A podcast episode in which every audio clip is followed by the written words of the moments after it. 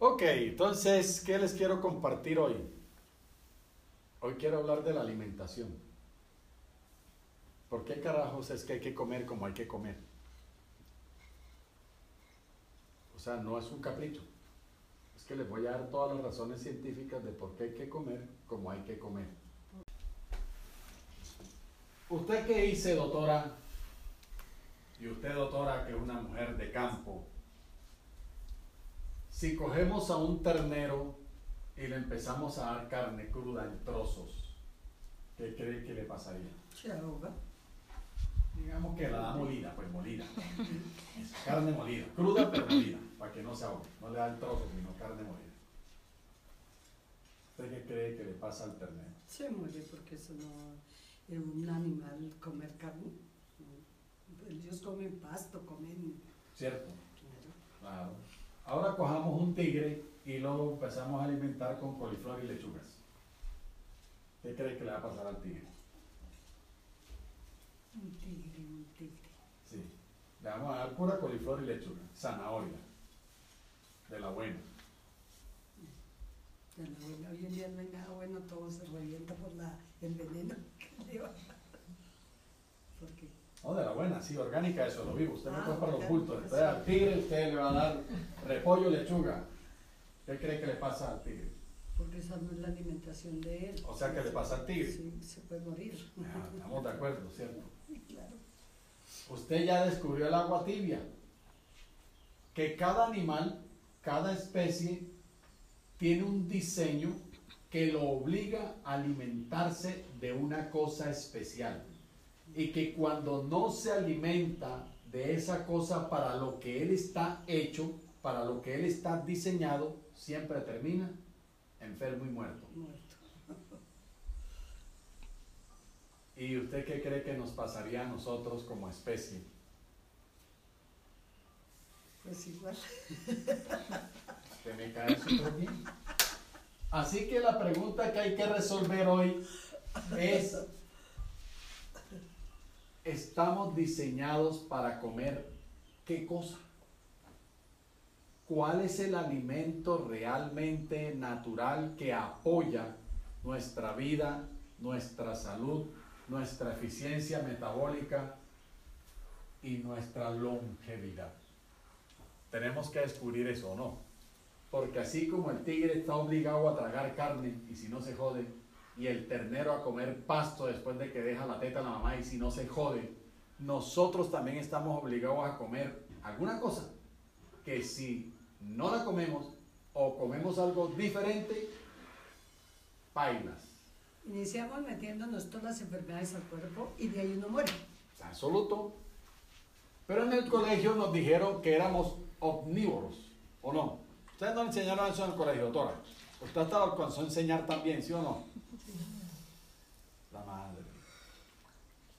Toca que tenga el listado de todos los alumnos y llámelo urgente. Ay, ay, perdóneme. No vuelva a tragar así. Pero sí, a todos nos enseñaron que éramos omnívoros. Es más, a mí también me lo enseñaron hasta en la universidad. Y yo también lo enseñé. Ya siendo doctor. Porque no tenía independencia del carácter. No pensaba por mí mismo. Porque todavía no había decidido ser maestro. Era otro. Otro pinche. Pero nos enseñaron que éramos omnívoros. O sea que comemos de todo. Hasta caca. Estamos diseñados para comer de todo. Pero vamos a ver si eso es cierto porque hay evidencias en contra de que sea cierto. Porque no hay una persona en este planeta que comiendo de todo, siendo omnívoro, no se queje de que algo le cayó mal. No se quejen de que la grasa le subió el colesterol. No se quejen del azúcar, no se quejen del ácido úrico, no se quejen del colon, no se quejen del estómago. O sea que si de verdad pudiéramos comer de todo, nadie se quejaría de nada de lo que come. ¿O no? Eso. Entonces tenemos que ponernos a pensar de verdad qué es lo que debemos comer. Entonces hay tres fuentes de conocimiento. Hay tres ramas que siempre nos explican las cosas, nos sacan de la duda y nos enseñan. La primera de todas las cosas a la que recurre el hombre para preguntar lo que no sabe, lo que lo preocupa, lo que lo tiene angustiado, lo que no entiende, ¿a quién es el primero que le dice? El ser humano, ¿a quién? Le pregunta al otro. ¿Qué? ¿A quién invoca usted cuando no sabe y usted pide explicación? A Dios. Sí, uno dice, ay Diosito, ¿por qué será que está pasando esto? Ay Diosito, este clima está enredado, ¿por qué será? Ay Diosito, ¿por qué habrá tanta maldad? ¿Sí o no? Usted le pregunta siempre, ¿Por qué me manda tantas enfermedades? sí. Usted le pregunta siempre a ese. Y claro, es que ese es al que hay que preguntarle. ¿Para qué empezar por la huevonada de abajo de poco de brutos? Hay que ir de una vez a que se la sabe toda. Como ese es el omnisapiente, para que uno pierde tiempo en Wikipedia, en papá Google, en la tía Marina, en el abuelo y en el hermano de uno. ¿Para qué? O sea, uno por allá adentro sabe que para qué. Hay que saltarse todos los eslabones y mandos medios. Me parece que uno pregunta y no oye. Pero entonces la primera fuente de conocimiento es Dios. O sea, por acá en el ejercicio de la humanidad la llamamos la religión. Entonces la religión usa unos intermediarios con Dios que son los sacerdotes y a través de los sacerdotes nos enteramos qué quiere Dios para mí, qué manda decir Dios, los sacerdotes y los profetas. Entonces, ¿qué dice la religión? ¿Qué dijo Dios que hay que tragar? Entonces, primero la religión. Y en la religión, pues el jefe es Dios. Entonces, ¿qué dijo Dios que hay que tragar? Nosotros los que vivimos por aquí consultamos el libro de los que vivimos por acá. ¿Cuál es?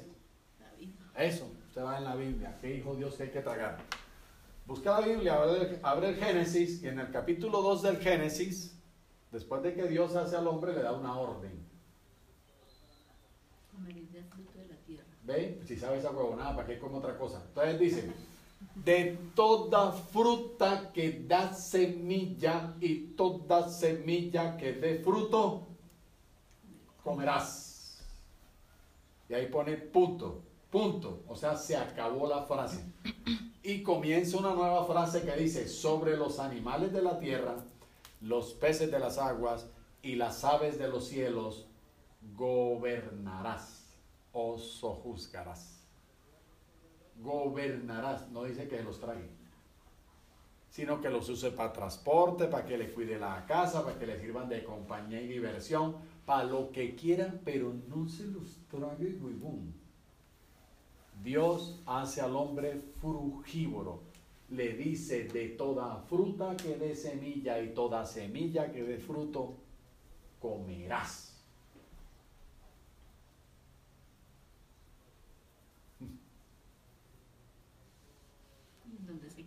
Además dice más abajito, y a toda bestia, y a todo animal que puebla la tierra, a las fieras y a las mansas, les dio hierba fresca para comer. Coño. O sea, Dios no hizo carnívoros. Ni siquiera el tigre, el león, el coyote. ¿Sí? Pero estamos hablando de nosotros, lo demás no nos importa.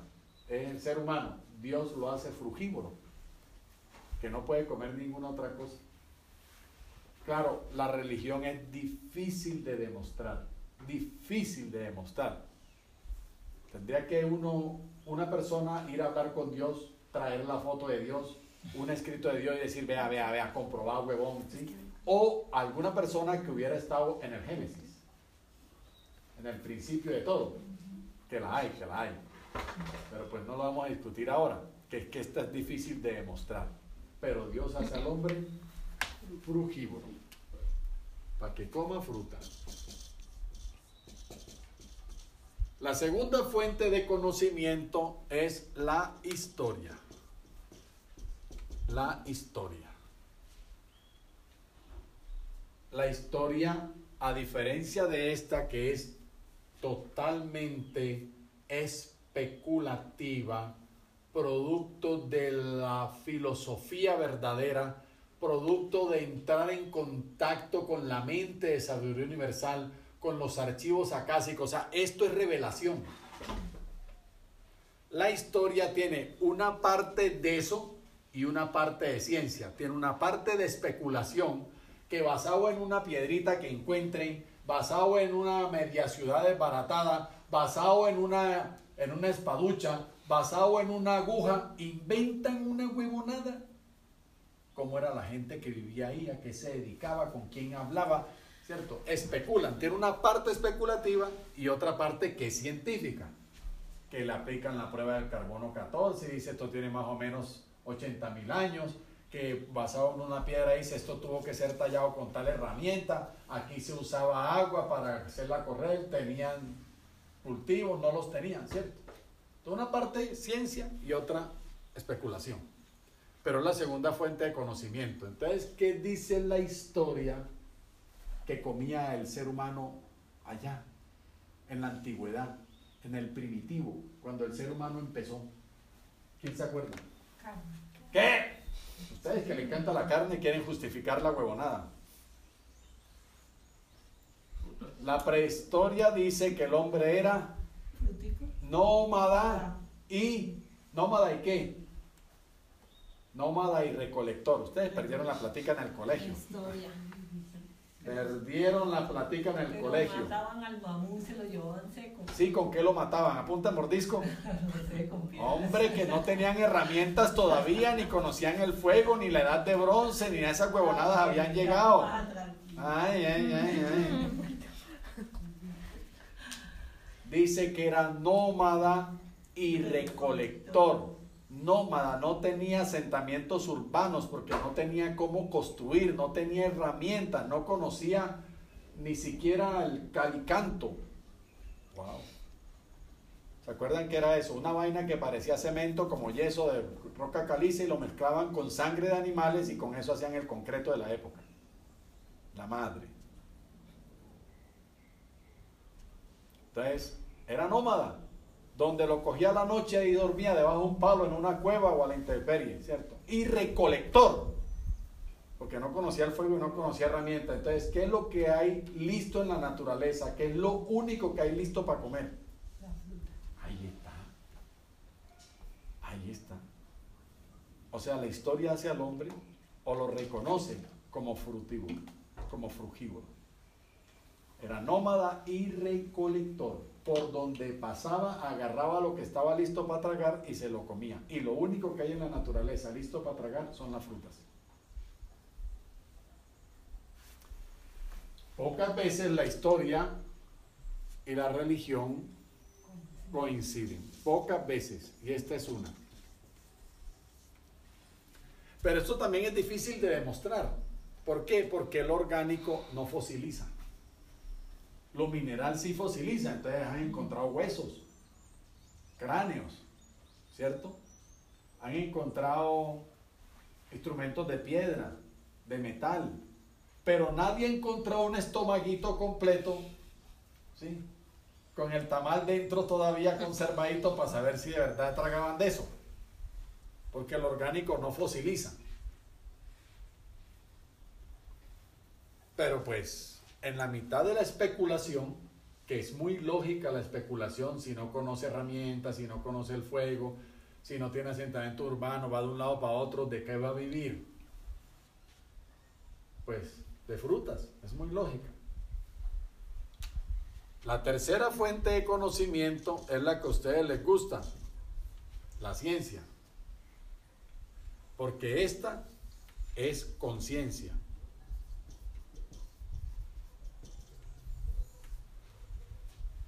Conciencia pura. La religión no se trata de rituales, sino de conciencia pura. La religión se trata de espiritualidad y la espiritualidad no es ciencia, es conciencia. Pero ustedes son mente científica, a usted le gusta la ciencia, dice, demuéstreme, demuéstreme, demuéstreme. Entonces vamos a usar la ciencia, a ver qué dice la ciencia. Un doctor francés hace 250 años, 200 o 250 años, era biólogo y zoólogo. No era médico, pero era doctor porque tenía PhD, Philosophical Doctor. Entonces era doctor, pero en biología, doctor en zoología. Entonces él estaba estudiando eso de que los animales eran herbívoros, frugívoros, insectívoros, omnívoros, ¿sí?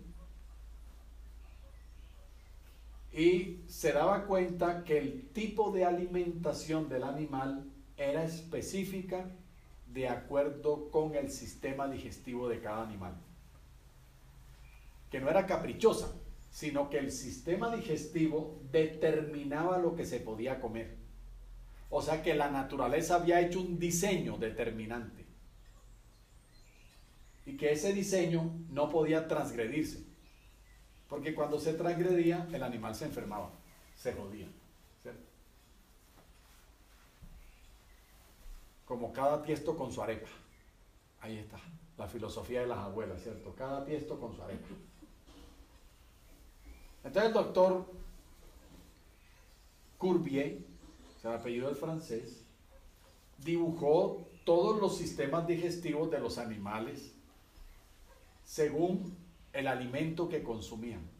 Y se dio cuenta que el animal carnívoro, por ejemplo, tenía caninos tres o cuatro veces más grandes que los incisivos. Son unos colmillones así, ni los hijos de madre. Nosotros no tenemos ni Drácula. Que los carnívoros tenían garras, uñas retráctiles que usaban como navajas para cortar la carne. Nosotros no tenemos eso. Que los carnívoros tenían intestinos cortísimos que no miden más de 4 metros, porque la carne es el alimento que más se putrifica.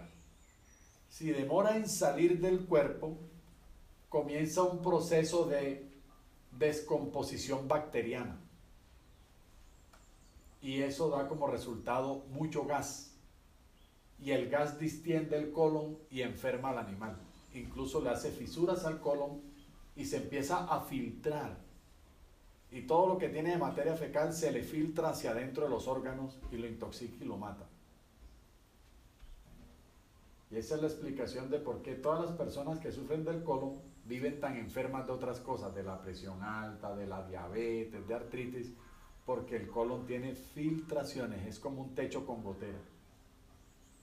Y se le devuelve parte de lo que está en la materia fecal a los órganos por las filtraciones. Entonces, este doctor empezó a dibujar. Se dio cuenta, por ejemplo, que los herbívoros, los herbívoros no tenían caninos, no tenían colmillos. Y a cambio de eso, tenían otro juego de muelas. Porque como la pasto era tan duro, tocaba triturar y moler y usaban las muelas como un molino de piedra de los antiguos. Como el alimento era tan difícil de digerir, necesitaban dos o más estómagos y en cada estómago había un proceso diferente. Se dio cuenta que los intestinos de los herbívoros eran larguísimos,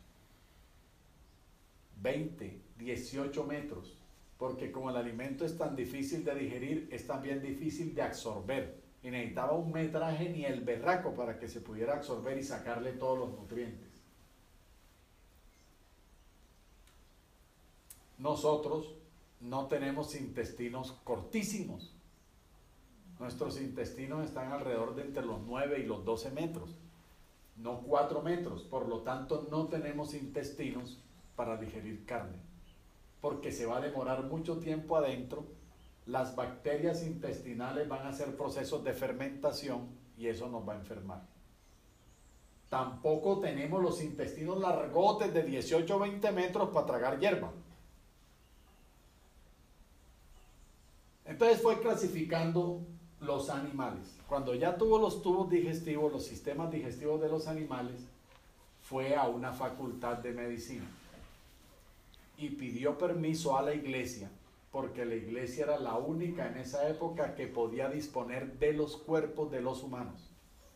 Así que todas las facultades de medicina nacieron de la mano de la iglesia, Por eso las universidades eran de Santo Tomás, Javerianas, pontificias, porque solo la iglesia tenía permiso para manejar cadáveres. Entonces él pidió permiso para ver autopsias, cómo abrían los cuerpos humanos y dibujar cómo era el sistema digestivo de los seres humanos. Le dieron el permiso, hizo el dibujito con pelo y señales y después se vino para compararlo con los dibujos de los otros animales, para ver el sistema digestivo humano a cuál se parecía, con cuál casaba, a cuál era igualito. Entonces lo comparó con omnívoros, con insectívoros, con carnívoros, con herbívoros, con frugívoros y adivine con cuál casó